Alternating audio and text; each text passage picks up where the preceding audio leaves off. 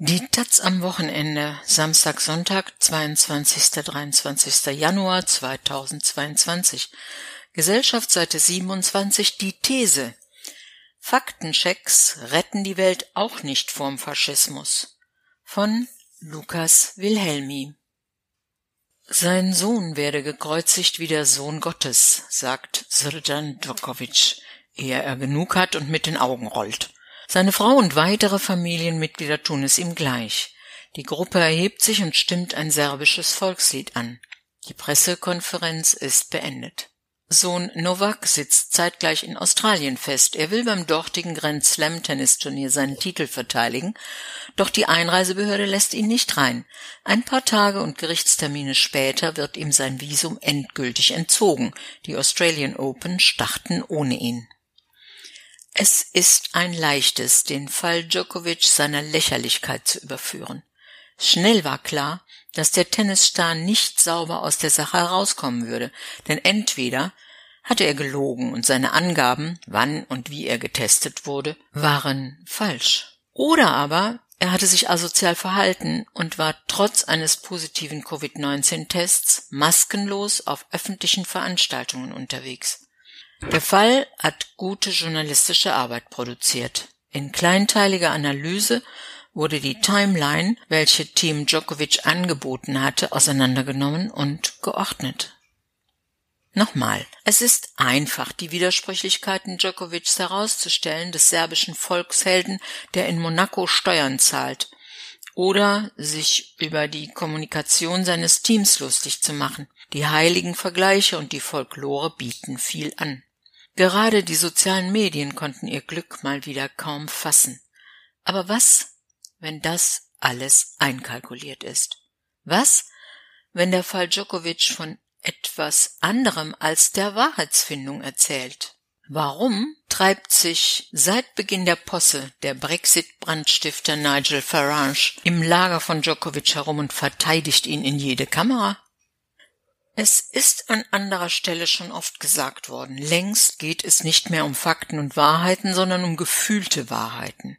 Es geht um politische Lager, um Kämpfe, um Gräben und darum, wer in welchem liegt.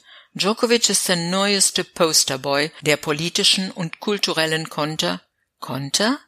Revolution, die derzeit jedes gesellschaftliche Thema befällt. Ob beim Klimawandel und seinen Leugnern, bei Spontanlinguisten, die vom Gendern überfordert sind, bei rassistischer Besorgnis vor der Überfremdung oder bei Covid-19 und seinem querdenkenden Gemisch. Die gefühlten Wahrheiten sind allgegenwärtig und weil sie emotional und umfassend sind, lassen sie Nazis und Esoteriker die Schultern schließen, vereint gegen das diffuse, gegen das schwer zu erklärende und genau dadurch wahrhaftige Gefühl der Unterdrückung. Stolz bestehen sie auf der eigenen Rolle in der selbstverfassten Seifenoper der Widerstandsromantik. Im November 2020 verglich sich eine Elfjährige auf einer Querdenker-Demo in Karlsruhe, von ihren Eltern als Mikro gelassen, mit Anne Frank. Im gleichen Monat gab eine Jana aus Kassel öffentlich zu Protokoll, ihr ginge es wie Sophie Scholl, womit sie eine kurze, bittere Berühmtheit erlangte. Das absolute Gefühl, im Recht zu sein, heiligt die Mittel, erlaubt es, sich einen gelben Stern mit dem Wort ungeimpft an den Oberarm zu heften. Ästhetische und intellektuelle Verfehlungen wie diese verdienen es selbstredend, als eben solche beschrieben zu werden, als schrille, historisch verblendete, problematische bis ekelerregende Kommunikationsdesaster. Jedoch, was wenn all jene, die so reden, die so argumentieren, all dies bereits wissen. Der allgemeine Versuch, dieser Masse an Verfehlungen Herr zu werden, ist das Ethos des Austausches. Man schenke ihnen allen eine Anne Frank Biografie. Man nehme sie mit zum Diskurs. Es wird gelanzt und geharrt, aber fährt, es wird eingeladen, ins Wort gefallen und ausgeredet, ehe es wieder in die Maske geht, ohne dass sich jemand inhaltlich bewegt hätte. Im Gegenteil, jede Seite nimmt sich die liebsten Schnipsel des Selbstgesagten und recycelt sie auf Twitter. Währenddessen nimmt der klassische Journalismus das wenige Geld, das er noch übrig hat, und steckt es in Faktencheck-Budgets und Recherchepersonal. Hier wird versucht, die Realität in ihre Einzelteile zu zerlegen, so dass sie irgendwann klein beigibt. Demgegenüber steht der Versuch der Bündelung. Von Querdenkern und Absolventen der Donald Trump Schule wird versucht, alles einer nicht selten faschistoiden Logik zu unterwerfen. Die Widersprüchlichkeit wird überwunden, indem sie infantil banalisiert wird. Nun ist es löblich, dass der Journalismus das Prüfen von Gesagtem und das Aufdecken von Verschwiegenem als Markenkern wieder entdeckt. Nur entwickelt sich dieser Prozess nicht immer an dem Sinn, den er suggeriert. Der aufklärerische Duktus, der alle ausreden lässt, der jede noch so idiotische Aussage und jeden hanebüchenen Vergleich mit Faktenchecks adelt, lässt oft genau jene Kräfte erstarken, denen man eigentlich die Argumentationsgrundlage zu entziehen versucht. Dabei ist die Faktenlage und ihre Beschwörung immer auch Selbstfürsorge. Ob beim Abendbrot, in der Redaktion oder auf Twitter, Manchmal muss man bei all den Verrückten und Faschisten einfach nur bestätigt bekommen, dass man nicht den Verstand verloren hat. Es ist ein erleichterndes Gefühl, dass es anderen auch so geht.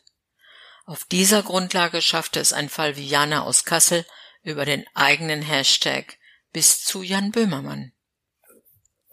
Doch es besteht die Gefahr, dass der Versuch, sämtlichen politischen Widersprüchen mit Fakten und Sachlagen zu begegnen, etwas neurotisch Naives bekommt. Dieser Impuls ist genauso wirksam wie der bzw. dem Fünfjährigen zu erklären, warum das frühe zu Bett gehen ja eigentlich in seinem oder ihrem Sinne sei. Die Argumente mögen noch so stichhaltig sein, dennoch will der Nachwuchs die Playstation einfach nicht ausmachen. Es ist nicht hinderlich, die Fakten der politischen Kräfte zu überprüfen. Aber je extremer die Auswüchse, desto mehr ist noch eine weitere Komponente nötig. Anstatt die eigenen gefühlten Wahrheiten zu beseitigen, wie es der Versuch der reinen Sachargumentation suggeriert, braucht es ein Gegennarrativ, zum Beispiel Solidarität. Solidarität ist durchaus auch eine gefühlte Wahrheit. Sie berührt nicht nur Rationales, sondern auch Emotionales. Aber eine solidarische Haltung begründet rational 2G-Regelungen und auch, warum Novak Djokovic nicht bei den Australian Open seinen Titel verteidigen darf. Sich selbst bei allem Glauben an die Kraft des demokratischen Austausches auch eine gefühlte Wahrheit zuzugestehen, ist wichtig. Es gibt Momente, da ist es nicht die Logik, die nützt, sondern das Selbstbewusstsein eigener Realität. Jeder kleinsten Ausführung nachzugehen, mit neurotischem Austauschglauben, führt zur Stagnation, zu Realitätsverlust, zur Lähmung. Und das gilt sowohl für den Versuch, es mit dem Verschwörungsonkel durch die Weihnachtstage zu schaffen, als auch für journalistisches Arbeiten und den gesamten demokratischen Prozess. Die Wahrheit ist, Deutschland ist keine Diktatur. Wer das Gegenteil gegencheckt, verstärkt nur den Verdacht, dass daran tatsächlich etwas dran sein könnte. Vielerorts ist der Punkt erreicht, an dem ein mündiger Umgang miteinander auf Augenhöhe und ein faktenbasierter Austausch sich gegenseitig ausschließen. Wer sich um die Wahrheit schert, muss auch wissen, wann sie nur verschwendete Energie ist. Verschwörungstheorien und perverse Holocaust-Vergleiche lassen sich mit Fakten nicht entkräften. Sie haben eine psychologische, gar pathologische Natur. Ihre Urheber wollen keinen Dialog. Sie wollen nur sehen, wie weit sie mit der Masche kommen. Manchmal will der Nachwuchs nur austesten, wie viele Minuten er rausschlagen kann. Vielerorts ist es Zeit, das Kind ins Bett zu schicken.